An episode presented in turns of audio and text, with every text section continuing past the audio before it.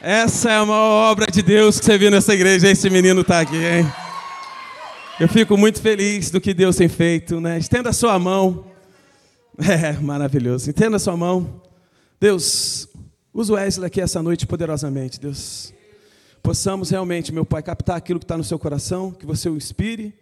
Sabemos que ele está preparado, Deus, porque o Senhor transformou realmente a vida dele e a história dele. Hoje, Deus, te pedimos, capacite sobrenaturalmente para falar aquilo que te agrada, Deus, para tocar corações aqui esta noite, em nome de Jesus. Amém. Eita. Boa noite. Pouquíssima. Cara, depois desse tempo de louvor, acho que se eu ficasse em silêncio aqui e perguntasse para vocês, com certeza Deus já falou com vocês. Porque se eu pudesse, eu teria trocado a mensagem depois dos louvores cantados. Mas não, porque eu creio que o que Deus preparou tem muito a ver com o que a gente já começou cantando. E, e eu estava refletindo aqui, eu pensei, falei, cara, de toda né, religião que a gente pudesse escolher, que, que a gente fala que não é religião, mas a respeito de uma pessoa, a gente escolheu o cristianismo, que não se trata de mim e nem de você. Se trata de uma pessoa, se trata de Jesus. E esse no centro. Todas as nossas expectativas, todas as nossas esperanças, todas as nossas forças, como foi ministrada na reunião de oração e aqui, são depositadas em uma pessoa. Totalmente vulneráveis. Nós somos chamados a ser totalmente vulneráveis. E eu queria, dito isso, eu queria entrar na minha palavra. Eu, né, desde, que, desde que o Mateus me convidou, fui preparando, fui pensando em algo para falar. E nada mais do que falar sobre o que ele falou, esse processo de conversão.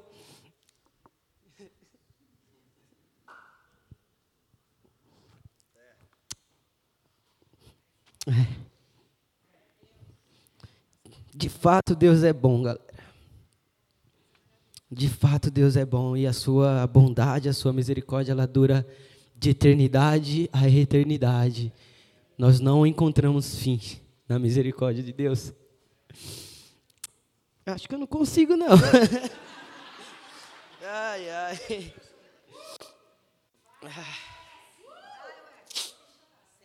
Uh. Logo quando eu no início da minha conversão, lá em 2016, eu lembro que a gente teve um acampamento e no acampamento a Lília ela estava recebendo o pessoal, né, entregando uns sonhos de valsa, né, uns bombons, e junto com o sonho de valsa tinha um versículo anexado. Obrigado, Levi. Tinha um versículo anexado e aí eu, cara, eu lembro claramente que o meu desejo era pelo versículo, galera. Calma aí. Eu gosto muito de sonho de valsa. Eu gosto muito de sonho de valsa. Mas eu queria ver aquele versículo, porque eu estava vendo todo mundo estava recebendo e a galera lia. Falei, pô, então tem algo ali. Será que é algo para todo mundo? Não, mas era um versículo lá.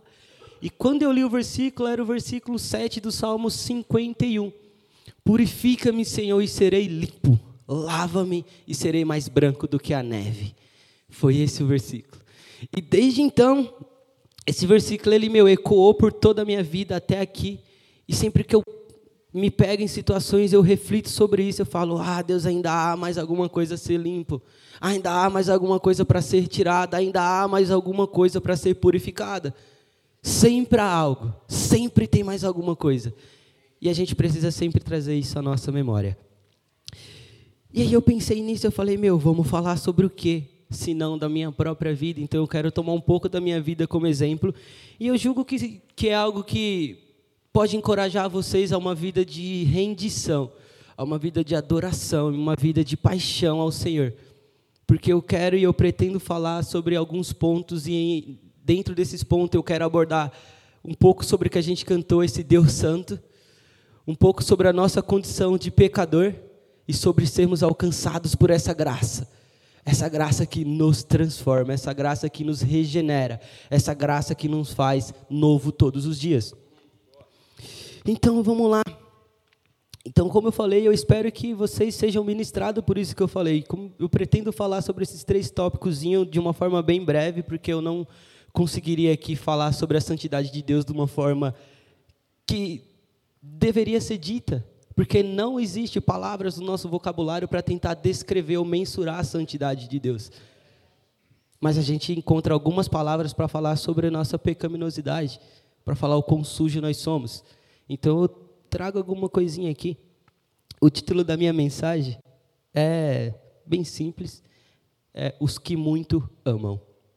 E você já deve até ter pegado aí de onde que é essa referência. Glória a Deus, você é crente. Você sabe do que eu estou falando. Então vamos lá. Mas antes disso, eu quero falar um pouco sobre esse versículo do Salmo. Então eu quero introduzir vocês ao Salmo 51. E eu começo falando sobre como esse salmo, ou da onde surge esse salmo.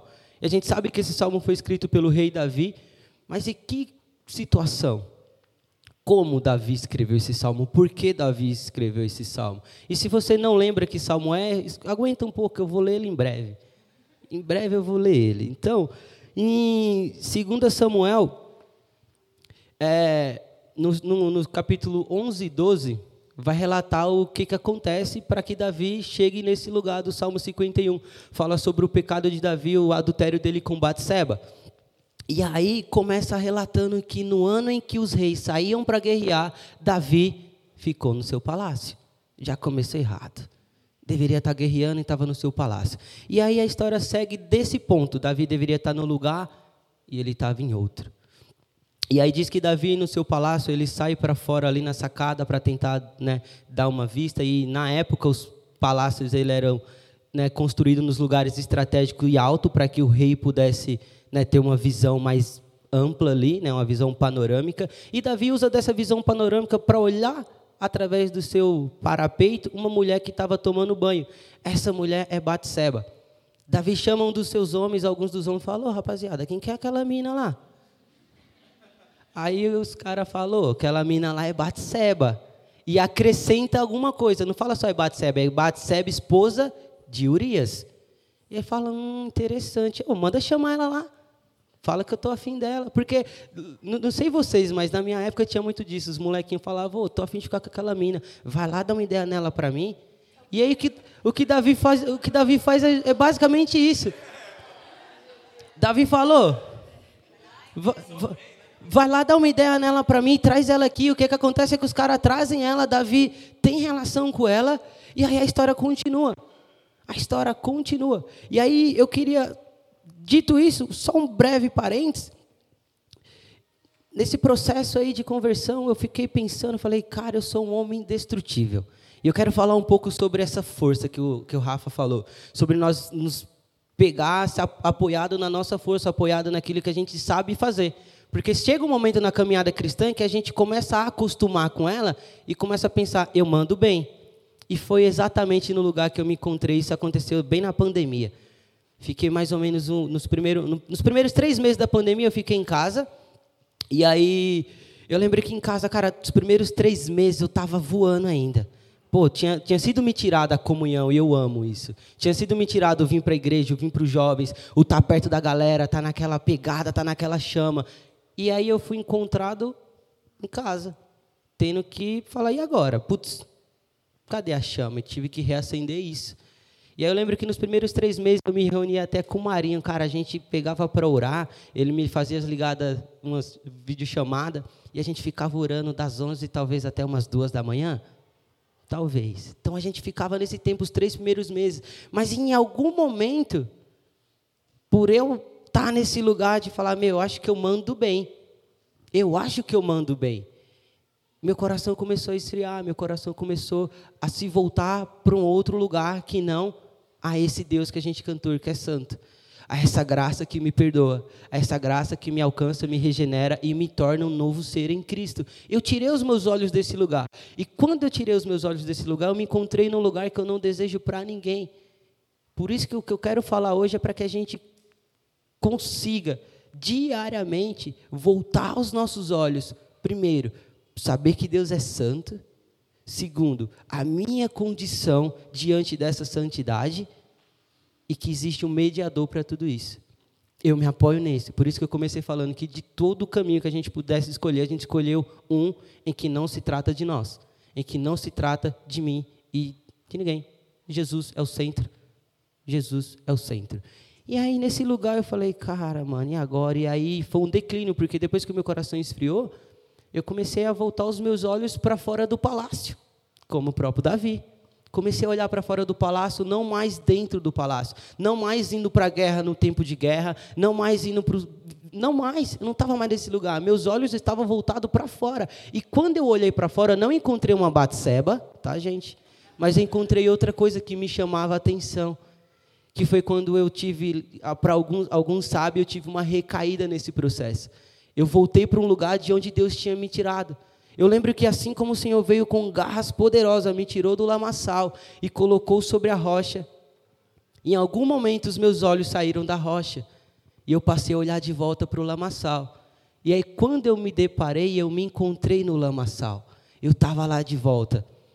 Teve, um, um teve um, uma vez, né, que foi essa que eu estou falando para vocês, que eu já perdido, já cego, tirei os meus olhos de Cristo, tirei meus olhos da graça, tirei meus olhos de quem ele é, de quem ele era, de quem ele é. Passei a confiar em mim mesmo e isso esfria o nosso coração. A gente perde de vista a perspectiva de se renovar diariamente, a gente perde de vista a perspectiva de renunciar ao próprio eu, e quando menos a gente espera, sou eu quem estou no centro. Não é mais Jesus, sou eu quem estou lá. E nesse lugar, quando eu estava no centro, eu falei: hum, eu acho que eu quero curtir. Eu acho que eu quero sair para dar uma curtida. E foi o que aconteceu. Eu fui lá para a vila, para uma quebradinha lá, convidado por uns amigos meus, era aniversário de um brother.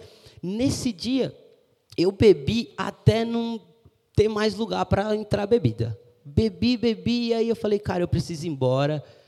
Eu, mano, não tá legal esse lugar, acho que não tá bom, mano. Aonde eu cheguei? Por que, que eu tô aqui? Ai, agora Jesus me ajuda. E aí eu lembro que isso era mais ou menos meia-noite, e aí os moleques estavam tudo na casa deles, falou: "Ah, vou dormir". Eu falei: "Ah, mano, eu vou embora". Ah, vai embora, vai como de ônibus. Eu falei, vou pegar o ônibus, ainda tem ônibus, né? Aí eu lembrei que os únicos 4,40 que eu tinha separado para a passagem, eu tinha gastado. Eu falei, mas suave, dá uns 15 minutos andando, então tranquilo, eu né, meio grog, fui andando. Nesse caminho até da, da, da onde eu estava até a minha casa, cara, duraram-se eternidades. Era um percurso de 15 minutos, mas duraram eternidades. Porque a minha mente começou a se voltar para um outro lugar eu comecei a pensar em outras possibilidades. E quando menos eu esperei, eu estava procurando dinheiro para comprar droga. E aí eu falei, não, mas se eu achar um caixa eletrônico, eu vou lá e consigo. Se eu achar um caixa eletrônico, eu saco e tal. E na minha mente eu lembrei onde tinha um. Aí eu tentei lá, não estava, glória a Deus, mas não parou aí. Porque eu queria, gente. Em algum momento, meu coração reaviveu, reviveu esse velho Wesley que estava no lamaçal. E ele passou a desejar isso. E aí, quando eu me percebi, eu já tinha comprado dinheiro, eu já tinha pegado dinheiro, já tinha ido numa biqueira, tinha comprado droga e já tinha usado. E aí eu só lembro de mim, depois desse momento de usar, sete horas da manhã, quando eu tinha que voltar para casa. Literalmente me deu um apagão. Literalmente, eu acordei, meio que acordei sete horas da manhã, eu falei, meu Deus, isso era de sábado para domingo, a gente estava na pandemia, ia ter culto de manhã online, eu falei, meu, preciso ir para casa. Fui para casa. Vamos voltar para a história de Davi, já eu termino, galera. E aí foi isso, Davi, né, fez isso, e aí Davi começou a trabalhar um plano para poder esconder isso que ele tinha feito. Ele tinha dormido com Batseba, surgiu então o filho. Por quê? Batseba engravidou. E aí, quando Batseba engravida, a, o coração de Davi não era tentar reverter isso de uma forma que o coração de Deus se agradasse. Não, ele falou: "Ah, eu acho que eu vou trazer o Urias para cá, vou fazer com que Urias vá para a casa de Batseba para que eles fiquem lá, se deitem. E aí quando a notícia surgir de que, ele, que ela está grávida, ele vai falar: "Ah, não, eu voltei lá naquela época, e aí eu acho que o filho é meu". Mas não foi o que aconteceu. Urias não foi para casa. Urias ficou com os soldados, Urias ficou com o pessoal. Aí no outro dia Davi descobre, eu falei, pô, irmão, por que você não foi para sua casa? Eu queria que você fosse para sua casa. E aí Urias fala, meu senhor, como que eu faria uma coisa dessa? Joabe está lá guerreando, o exército de Israel está guerreando, a arca do Senhor está lá. Por que, que eu iria para minha casa e me deitaria com a minha mulher e ficaria em casa? Aí Davi, caraca, mano, mas Davi ainda estava com o coração duro. Davi ainda estava cego com aquilo, com o seu pecado, com a, sua atitude. E aí ele fala: ah, tudo bem, então vou fazer um banquete, vou embebedar Urias e aí sim eu vou conseguir. Aí ele tenta fazer pela segunda vez, dá errado. Urias não vai. Ele fala: quer saber de uma? Já sei a ideia. Urias, você vai voltar para a guerra. Davi escreve lá um bilhetezinho: ó, isso aqui é para Joabe. Mal Urias sabia que no bilhete estava escrito o jeito que ele iria morrer entrega o bilhetezinho para Urias, Urias vai como mensageiro, entrega a Joabe. Eu imagino a cara de Joabe lendo isso na, na frente de Urias. Boa estratégia do rei, hein? Agora a gente vence a, a batalha. Agora a gente. No bilhete estava escrito, o Joabe, quando você estiver na guerra, coloca Urias no lugar onde estiver mais intensa a guerra. Quando Urias estiver lá, dê um passinho para trás. Só faça isso. Aí o que acontece? Literalmente ele vai lá, a guerra, o negócio está tenso. Eles encostam para perto da, da, muralha, onde os soldados estavam, todo mundo com seus arcos e flechas. O que, que acontece? Urias morre. Não só Urias, mas vários morrem. Não só Urias morre, mas vários outros morrem. E aí a notícia volta para Davi, falando: a gente está lá, a guerra está acontecendo, está treta, morreu várias pessoas. E Davi está, meu, como assim? Morreu várias pessoas, morreu. A palavra-chave que Joab falou foi: quando, ele, quando você achar que o rei vai ficar irado, você fala, e o teu servo Urias também morreu. Aí o rei, ah, acontece, né? Todo mundo morre. É literalmente o que Davi fala. É, guerras vai, guerras vão, uns morrem, uns ficam. E acontece isso. E aí, meu, você percebe que o coração de Davi foi inclinando por uma direção onde, meu, ele não levou em consideração quem Deus era. Ele não levou em consideração o fato de Deus ser santo, ele não levou em consideração o fato de Deus ter vindo na vida dele, ter o separado como rei, ter feito todas as coisas. E a própria palavra de Deus que Davi, quando você lê alguns salmos, você percebia que ele zelava tanto por conta de uma condição que ele se permitiu ser endurecido pelo pecado. Porque como Tiago fala, quando a gente concebe o pecado na nossa mente, ou seja, a gente olha, a gente deseja, esse pecado ele desce para o nosso coração, ele é germinado, e quando ele dá a luz, ele dá a luz à morte. E aí você percebe o caminho que Davi trilhou. Mas a gente sabe que Davi era homem como nós, né? A gente sabe que Davi era, tinha suas limitações como homem. E aí eu gosto do texto que fala em 2 Samuel, nos versículos 11 e 10, que Deus vem porque não para por aí, tá? Deus vem. No final do, vers... no final do capítulo 11, assim, ó, três palavras finais fala: E o que Davi fez desagradou e muito ao Senhor. E muito ao Senhor. E aí no próximo, que é o 12, Natan vem. O Senhor envia Natan, então Natan vem e começa a contar uma história para Davi. E eu acho muito, mano, interessante essa história. Aí Natan vem e falou: Ô rei, tem uma historinha para te contar tinha um cara rico e tinha um cara pobre. O cara rico tinha várias ovelhas, vários boi, vários tudo. O cara pobre tinha só uma cordeirinha que tratava como filha. Certo dia, o cara rico recebeu um visitante. O que, que o cara rico fez? Pegou a cordeirinha do cara pobre, matou e serviu para o seu visitante. Eu imagino o Davi sentado no seu trono e levantando pistola, falando: Não, oxe, vamos matar esse cara agora. Aí, aí Natan, baixa a bolinha porque esse cara rico é você. Esse cara rico é você. E aí Davi, que? Ele é. Você fez isso, você fez isso, você fez isso, você fez isso, e isso, isso e isso. Então Davi percebe e fala: pequei contra o Senhor. Pequei contra o Senhor. Então, eu consigo ir na direção de Deus? Com meu coração endurecido? Sem Ele vir antes até mim? Sem Ele antes trazer luz? Sem antes Ele lançar luz sobre quem de fato eu sou e se revelar na pessoa de Jesus, eu não consigo. E glória a Deus por isso. Porque se a gente na caminhada chega um momento que a gente acha que manda bem, imagina se a gente conseguisse ir na direção de Deus. Já parou para pensar? Difícil. e aí você percebe que Davi então caiu em si. E aí, como eu falei no versículo 11, no versículo 10 e 11 do, do capítulo 12 de, de 2 Samuel, o Senhor fala a Davi, pô, Davi, eu te dei tudo, cara. Eu te dei tudo que o homem poderia desejar. Eu te dei mulheres, eu te dei casa, eu te dei reino, eu te tornei rei. E se isso não fosse suficiente, se você tivesse me pedido, eu, te, eu te, teria te dado muito mais. Mas o que você fez, você me desonrou e você não levou em consideração as minhas palavras. E aí Davi se quebra. É nesse momento que Davi é pego. E aí, assim como eu também, na mesma história, eu peguei essa história para também trazer um paralelo com a minha própria vida, porque eu me encontrei nesse mesmo lugar. Eu me encontrei cego, eu me encontrei, meu, nesse, quando eu estava nesse lugar, a única coisa que me consumia era o meu orgulho, porque eu não queria, mano, eu estava naquele lugar, eu pensei, sabia que eu tinha feito de errado. Quando eu acordei, eu coloquei os pés fora da cama, eu bati a mão no bolso, senti um negócio estranho e eu percebi que ainda tinha drogas no meu bolso. Eu falei, meu Deus, não era um sonho. Tudo aconteceu, mano. Caraca. Por que, Senhor? Por que eu fiz isso com você, Deus? Mas só foi isso, parei por aí. Eu parei por aí de verdade. E aí eu lembro de abrir o telefone. Isso já era, gente, só um, um parênteses. Era um domingo, isso era duas horas da tarde. Já tinha acontecido o culto online, tá? Eu não acordei para assistir culto, não. Duas horas da tarde eu acordei, eu abri meu telefone e falei, meu Deus, o que eu fiz? Aí tinha algumas mensagens, tinha uma mensagem da Sol. Aí a mensagem dela era, e aí, tá tudo bem? Aí eu respondi, não, não tá tudo bem. e glória a Deus porque eu fiz isso. Eu falei, cara, não tá tudo bem.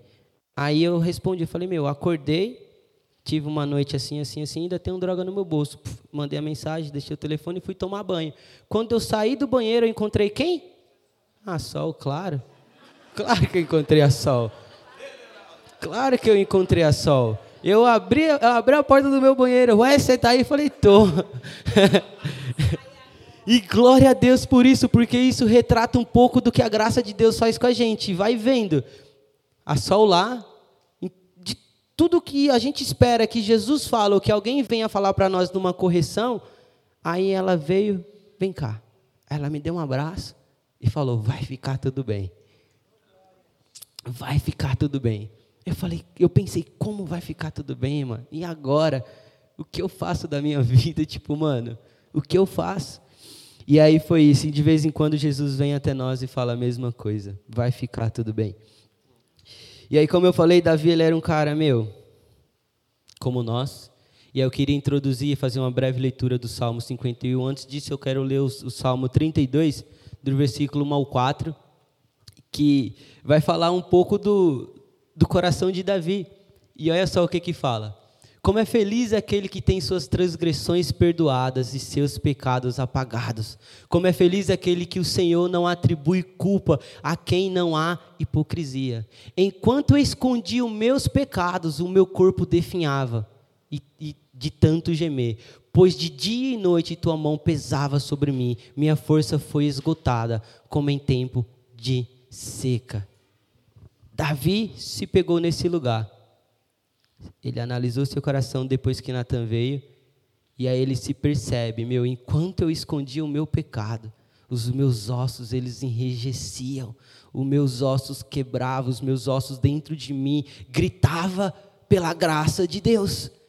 Dentro de mim os meus ossos falavam, meu, você está morrendo, cara, você está desfalecendo. E aí a gente entra no Salmo 51, que é onde Davi vai se pegar lúcido com aquilo que ele fez.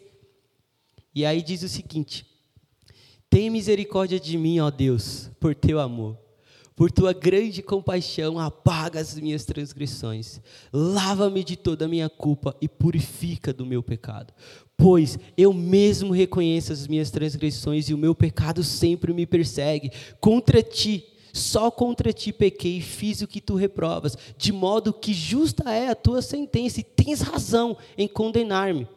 Sei que sou pecador desde que nasci, sim, desde que me concebeu a minha mãe. Sei que desejas a verdade no íntimo e no coração me ensinas a sabedoria. Purifica-me com isopo e ficarei puro. Lava-me e mais branco do que a neve eu serei. Faz-me ouvir de novo júbilo de alegria e os ossos que esmagastes exultarão. Esconde o rosto dos meus pecados e apaga todas as minhas iniquidades. Cria em mim um coração puro, ó Deus, e renova dentro de mim um espírito estável. Não me expulse da tua presença, nem tires de mim o teu espírito. Devolve a alegria da tua salvação e sustenta-me com um espírito pronto a te obedecer. Esse é o coração daqueles que entendem que são alcançados e perdoados pela graça. E como eu falei, a minha mensagem é os que muito amam. Davi, ele se percebe sendo um ofensor da graça de Deus, sendo um ofensor da santidade de Deus, sendo um ofensor das palavras de Deus. E aí eu queria brevemente falar para vocês o quê? Que apesar de Davi ter cometido né, esse, esse ato de, de, de adultério, não foi necessariamente, o pecado de Davi não foi necessariamente ter se deitado com Batsebe, isso tem o seu lugar. Mas antes de tudo foi um coração frio e indiferente para com Deus. Ele inclusive, como nós lemos no Salmo, ele reconhece que pecou contra o Senhor e contra o Senhor somente. E claro que Davi desonrou Batseba. E aí eu digo que todo pecado, ele é antes de tudo um pecado contra Deus. Uma ofensa, ela é antes de tudo uma ofensa contra Deus. Não posso falar que eu amo o Senhor que eu não vejo, sendo que eu não amo a quem eu vejo. Então toda ofensa aqui no nosso meio, feita com meu irmão, ela é antes de tudo uma ofensa ao Senhor. O Senhor é o primeiro ofendido do que nós. E aí eu digo que se temos um entendimento deficiente quanto ao caráter e à natureza de Deus e do pecado, é inevitável que cheguemos à conclusão de que o sacrifício de Jesus não é suficiente e de que nós mandamos bem demais e de que nós somos construtores disso que nós vivemos. E aí eu queria rapidamente falar sobre o meu primeiro ponto, que é o fato de Deus ser santo. A gente cantou um pouco aqui, a gente falou sobre ele ser santo, e de fato ele é santo. E como eu falei, eu não consigo, eu não tenho palavras para de alguma forma expressar tudo que há na santidade de Deus, é algo que é a parte, cara, é algo que é. Ah. E aí eu trouxe, eu, né, com paralelo a um livro, eu trouxe o seguinte construção a respeito da santidade de Deus que o significado da santidade, primariamente, ela é trazida como pureza e perfeição moral. E mais do que isso, a Bíblia traz a palavra santidade atrelada à pureza e um pouco mais. O significado primário de santo é separado. Vem de uma palavra que significa cortar ou separar. A tradução desse sentido básico seria em outro patamar.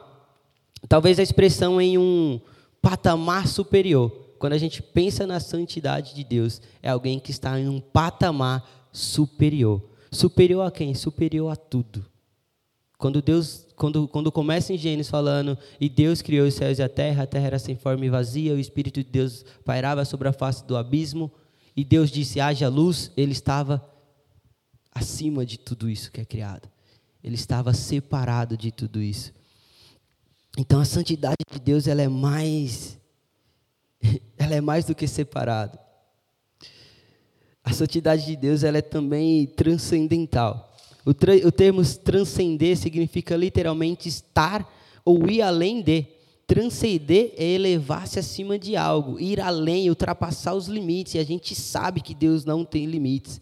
Quando falamos sobre a transcendência de Deus, falamos sobre o senso de que Deus está acima e além de nós. A expressão transcendência, ela descreve sua grandeza suprema e absoluta. Ela é usada para descrever o relacionamento de Deus e o mundo e a sua criação. Ou seja, Deus ele está acima, como eu falei. E aí a palavra santo, ela chama a atenção para tudo o que Deus é. E aí eu, eu gosto, eu estava lendo o livro do, do R6 Pro sobre a santidade de Deus, ele fala, cara, a santidade de Deus não deveria nem ser colocada como um dos atributos de Deus. Ah, ah, como amor, Deus é amor, ah, Deus é misericordioso. A santidade de Deus é o próprio Deus. Deus emana pureza, Deus emana santidade, Deus emana tudo que é correto, Deus emana tudo que é bom, tudo que é tudo de perfeito. Vem do Pai das luzes. Ele fala que não deveria estar nesse lugar. E aí ele eleva tudo que a gente entende como atributo de Deus. O amor de Deus é um amor santo. A misericórdia de Deus é uma misericórdia santa. A bondade de Deus é uma bondade santa. O perdão de Deus é um perdão santo. E aí eu queria rapidamente falar com vocês três três pontos que eu vejo do pecado. Né? Eu leio a Bíblia e eu percebo três características. Não vou dar nome, tipo, ah, pecado é isso, ou o pecado é o, o que Davi fez, o adultério. Isso é pecado, tá, gente? Mas o pecado, ele é, antes de tudo, uma traição universal. O pecado, ele é uma traição universal. Até o menor pecado ofende a santidade, a glória a retidão de Deus. Todo pecado, não importante ou quão insignificante ele pareça, é um ato de traição contra o rei dos reis. O pecado ele é horrível. O pecado, o menor ou o mais irrelevante pecado, este colocado sobre qualquer pessoa, pecado esse que somente Cristo em suas dores carregou, ninguém seria capaz de pagar. Tal pecado na terra e nem nos céus não existe ninguém além de Deus e Jesus. Nem todas as colunas celestiais, os anjos, os querubins, os serafins, não seriam capazes de carregar tal fardo. O pecado, ele é horrível. Nada além de Cristo, nada além de Cristo pode derrotar ou subjugar o pecado. E aí eu divido o pecado em três etapas. Eu quero falar rapidamente sobre o pecado como uma dívida, como uma inimizade e como crime. E aí o pecado como dívida, ele entende-se da seguinte forma, com base na soberania de Deus, em suas determinações e leis morais, nós como criaturas, abaixo dessa soberania de Deus, devemos obediência. E quando não, nos encontramos em dívida. Quando não obedecemos a esse soberano Deus, nós nos encontramos em dívida. E a inimizade ela é entendida da seguinte forma: que o pecado pode ser entendido como uma violação do relacionamento entre criação e o Criador entre nós, os seres humanos, e o seu Criador. Quando pecamos, expressamos uma falta de amor e afeição a esse nosso Deus. Quando cometemos um ato que Deus reprova, nós estamos ferindo o nosso relacionamento com Ele. Nós estamos falando, Deus, acho que eu não quero ser tão teu amigo. Acho que eu não quero estar tão próximo de você. É isso que a gente fala na inimizade. E como um crime, o pecado ele é qualquer forma de inconformidade ou qualquer forma de transgressão à lei de Deus. Por isso ele é um crime. Quando não quando, quando nós transgredimos essa lei, isso significa que estamos cometendo um crime aos olhos de Deus. Quando o crime é cometido, a justiça de Deus ela é violada e somos dignos de punição. Fato. Vocês lembram de quais? Pecado como? Dívida inimizade e crime. A beleza de tudo isso é que a gente encontra na centralidade de Jesus. Porque, como eu falei, a gente, de todo, de todo o caminho que a gente pudesse trilhar, a gente trilha um onde tudo em mim está depositado em alguém. E esse alguém veio. Jesus, quando a gente está nesse lugar de criminoso, Jesus é o nosso substituto, ele leva sobre si. Ele leva sobre si a nossa condenação. Quando a gente está no lugar de inimizade, Ele é o nosso mediador entre nós e Deus. Ele é a ponte que nos liga novamente. E quando a gente está em dívida, Ele é o nosso fiador. Ele é a pessoa que chega lá e fala: oh, Eu garanto, eu garanto. Quando a gente chega diante de Deus, eu lembro de uma frase que eu ouvi uma vez: a gente vai se deparar, não, não é isso, tá? Mas a gente vai se deparar com a lei, com dois anjos, segurando a lei numa mão, e aí vai estar a graça do outro lado. E aí, quando você chegar diante desse anjo, você olhar e ele falar: e aí? É lei ou é graça? Aí você falar: pô, eu fiz tudo certinho, mano. Eu mandei bem demais. Eu, nossa. Aí o anjo vem cá, meu queridão, é você mesmo. Mas quando eu olhar e falar, cara, eu não conseguia fazer, mano. Eu não conseguia. Eu tentei, eu me esforcei, eu me apoiei em alguém. Eu me apoiei em alguém que fez tudo que eu precisava. Isso não nos isenta da nossa responsabilidade. Tá? Então, o nosso coração, ele é uma fábrica de pecados. Porque, como eu falei, Davi ele se encontrou nesse lugar onde ele saiu das, do seu palácio, olhou pela sacada, ele foi construindo um caminho até culminar na morte de alguém, até ele conceber, dar luz ao pecado. O nosso coração é igualzinho, por si só. Toda e qualquer atitude que eu tomo, que eu faço, se eu sirvo na igreja, se eu leio a Bíblia de capa a capa todo ano, se eu gasto três horas, 50 horas orando direto, eu posso transformar isso em um pecado. Quando eu venho diante dos meus irmãos, eu falo, oh, mano, eu oro pra caramba. Cara, eu leio demais a Bíblia, eu já li a Bíblia. Quando eu, meu, eu sirvo na igreja, eu faço tudo, eu estou em tudo, eu estou fazendo tudo. Você não faz nada. Eu mando bem. Então, nosso coração, ele é capaz de fazer isso. E se a gente não tem um coração extraordinário, um coração que é encontrado pela graça, a gente vai continuar transformando tudo que a gente faz em algo ruim, porque a gente sempre vai colocar o outro como uma meta. A gente fala, meu, eu preciso ser melhor do que o outro, eu preciso ser melhor do que alguém, eu preciso ser superior a alguém. É isso que um coração faz. Ele é enganoso, o pecado nos engana. E como o Jota falou na semana passada, de tudo que a gente deve guardar, o que, que a gente tem que guardar? É o nosso coração, porque dele procede toda a vida, dele procede. E como eu falei, Jesus ele veio, galera. Jesus ele veio. E assim como eu estava naquela situação, quando eu me deparei com a Sol naquela, na, na cozinha da minha casa, me abraçou e falou: vai ficar tudo bem. E aí depois eu entrei em contato com o Mateus, com os pastores, eles me ligaram, meu, calma, fica tranquilo, vai dar tudo certo, paciência. Cara, você não é isso. Você não é isso, cara. Você não é esse ato que você cometeu. Porque sabe de uma coisa? O, o, Deus ele sabe o nosso nome e o diabo também. Mas o diabo ele insiste em chamar a gente pelo nosso pecado. E Deus ele insiste em chamar a gente pelo nosso nome.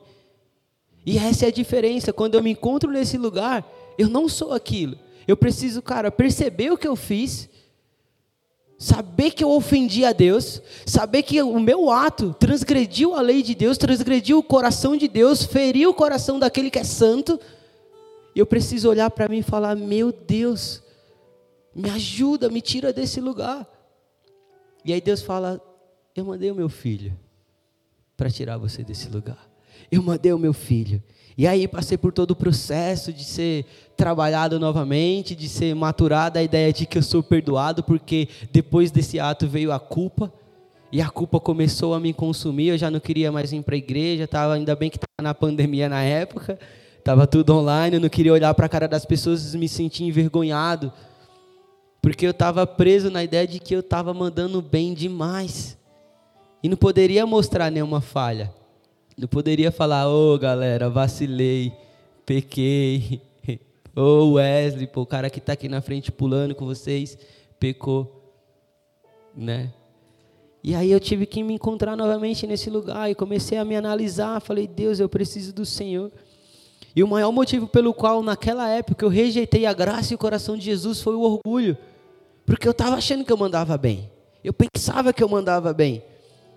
E no fundo do meu coração eu estava acreditando que se eu continuasse mandando bem, eu poderia chegar no final da minha jornada e falar: Ô Jesus, quitei, paguei minha dívida, eu mandei bem demais lá embaixo, eu mandei bem demais lá embaixo. Essa era a minha condição de orgulho. E eu tive que desconstruir isso, assim como Davi também teve que desconstruir isso no coração dele e se perceber um ofensor, porque se a gente não se percebe sendo um ofensor de Deus, ofensor da graça, ofensor daquele que nos perdoa, a gente continua no mesmo lugar, achando que conseguimos mandar bem. E não é isso. E não é isso. E o que precisávamos, glória a Deus por isso aconteceu. Deus enviou o seu filho no tempo oportuno a sua justiça no tempo presente, ele mesmo fez ser o próprio justificador. Ele é justo. Então ele enviou Jesus para ele mesmo ser justificador e perdoador. Porque em Deus encontra, como eu falei, a justiça santa encontra o amor santo, encontra a misericórdia santa. E para que não houvesse atrito entre os dois, Deus olha e fala: alguém precisa pagar. Mas eu preciso perdoar.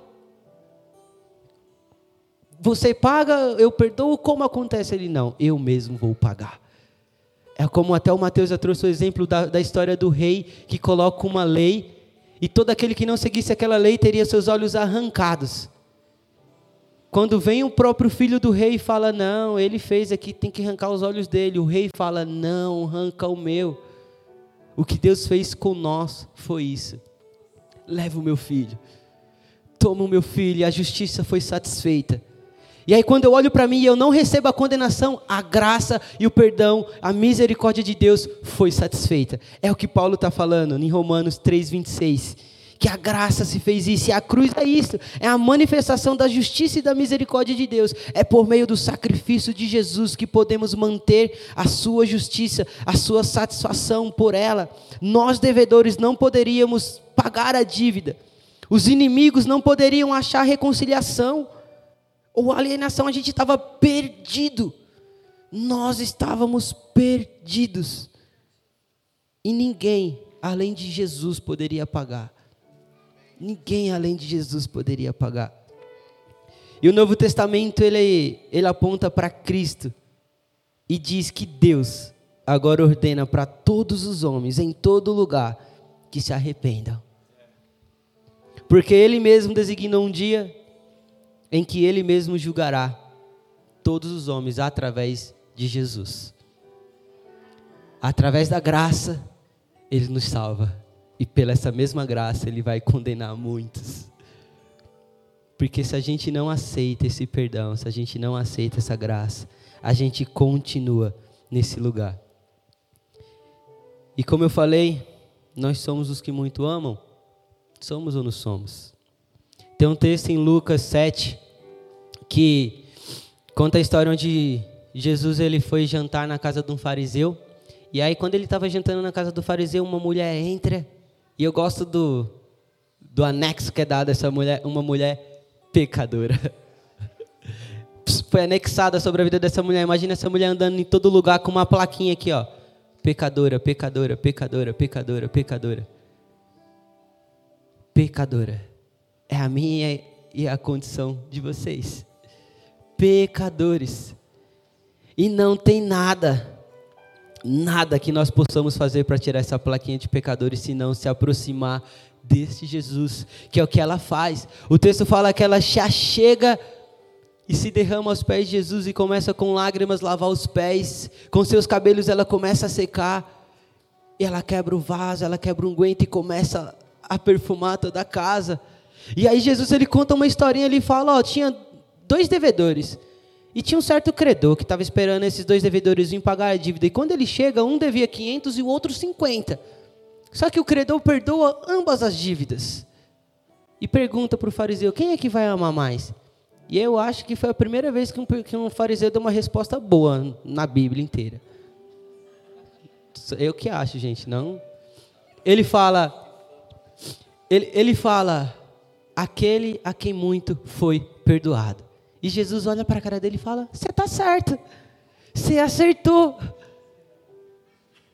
Os que muito amam são aqueles que muito foi perdoado. E cara, eu não sei vocês, mas eu muito amo a Ele. Eu não sei vocês, mas eu não sei para onde ir, como a gente lê o texto hoje, eu não tenho lugar para ir. E mais do que isso, se eu tivesse, eu não quero ir. Eu não quero sair desse lugar. Porque é nesse lugar que eu consigo ser quem eu sou, é nesse lugar que eu posso vir falar, galera, eu vacilei, mano. Mas eu estou caminhando, eu prossigo para o alvo. Eu prossigo para o alvo para receber lá no final a minha coroa. Para receber lá no final, meu, seja bendito, seja cá, vem cá, meu filho. Eu quero ouvir essa, essa palavra da voz da boca do meu Senhor. Eu quero ouvir isso, e para isso eu todos os dias eu falo: Ah, Jesus, me ajuda. Por isso que eu falei que aquele versículo me persegue. Todos os dias eu acordo e falo, Deus, me purifica. Porque eu sei a tendência do meu coração. Eu sei qual é a tendência do meu coração. É fazer o que é ruim, é fazer o que é mal, é fazer o que desagrada ao Senhor. E se você tem um coração um pouco melhor do que o meu, amém. Glória a Deus pela vida de vocês. Glória a Deus, mas eu não consigo. Eu não consigo. Eu já dei vários exemplos desse na, no GC. Metrô, mano. Cara, no metrô, pensa uma coisa que meu coração se aflora. Às vezes eu estou no metrô e uma pessoa atravessa na minha frente. Jesus sabe que o meu pensamento é, mano. Cara, Jesus sabe disso. E toda manhã, quando eu saio para ir trabalhar, eu falo: Jesus, é hoje. É hoje. Que eu não seja isso que eu fui ontem. Jesus, é hoje que eu tenho a possibilidade de uma pessoa passar na minha frente e falar: abençoa, Jesus. Guarda essa pessoa. Limpa o meu coração. Porque não foi uma nem duas vezes. Eu já contei isso muitas vezes. A galera do GC já sabe. É que é uma pessoa, mano, eu, eu sou uma pessoa muito. Aí eu chego, paro do lado da porta do metrô, onde você tem que esperar a galera sair. Vem um abençoado e para aqui, ó. Cara, não foi uma nem duas vezes que eu fechei a minha mão, galera. É verdade, mano. É verdade. O meu coração por si só tem a tendência de fazer o que é ruim, o que é fazer, fazer o que é mal. E se nesses momentos eu não lembro de Jesus, eu não lembro da sua graça, eu não lembro do seu perdão, que me coloca no lugar de um eu perdoado, eu não consigo viver. Porque o convite para nós é viver a partir desse lugar. É a partir do lugar de saber que eu sou perdoado. É a partir do lugar onde saber que eu sou alvo da graça de Deus. Eu sou um favorecido. Eu sou um favorecido por Ele. Cara, não tinha porquê. Não tinha porquê, mas ainda quando eu era pecador, Ele veio. Ainda quando eu estava lá no meu lamaçal, Ele veio e eu estou concluindo, galera. Eu estou concluindo. Porque a gente precisa olhar para esse Deus que é santo. A gente precisa olhar para nós e saber a diferença que existe da nossa vida pecaminosa sem Cristo, a distância em que nós nos encontramos. E a gente precisa se voltar para Jesus para que essa distância se torne cada vez menor para que essa distância encurte, até que seja dia perfeito, até que seja dia perfeito, até que seja dia perfeito, porque ainda assim, de vez em quando eu quero dar um soco em alguém, porque ainda não chegou o dia perfeito, ainda não chegou o dia perfeito, e eu estou nesse lugar, o Senhor me ajuda, porque o poder da graça de Deus, ela em nós nos possibilita voltar para casa. Para esse lugar onde eu sou filho, como a gente falou. Ela nos leva a essa vida de devoção em tempo integral. Não há mais uma versão de mim andando nos lugares onde eu frequento, mandando bem demais. Mas agora é um eu perdoado, um eu transformado. Hoje, o convite para mim e para você é viver a partir desse perdão de Deus não mais as aparências, não mais a aceitação dos outros, não mais as afirmações de nossas habilidades, não mais aos aplausos do mundo dizendo para nós que nós somos suficientes, porque se você crê em Jesus e você confiou a sua vida a Ele, você olha para o mundo e você fala: Eu não sou suficiente. Quando a pessoa pergunta, oh, você manda mó bem, você fala: ah, misericórdia. Quem manda bem é Ele, quem manda bem é Jesus.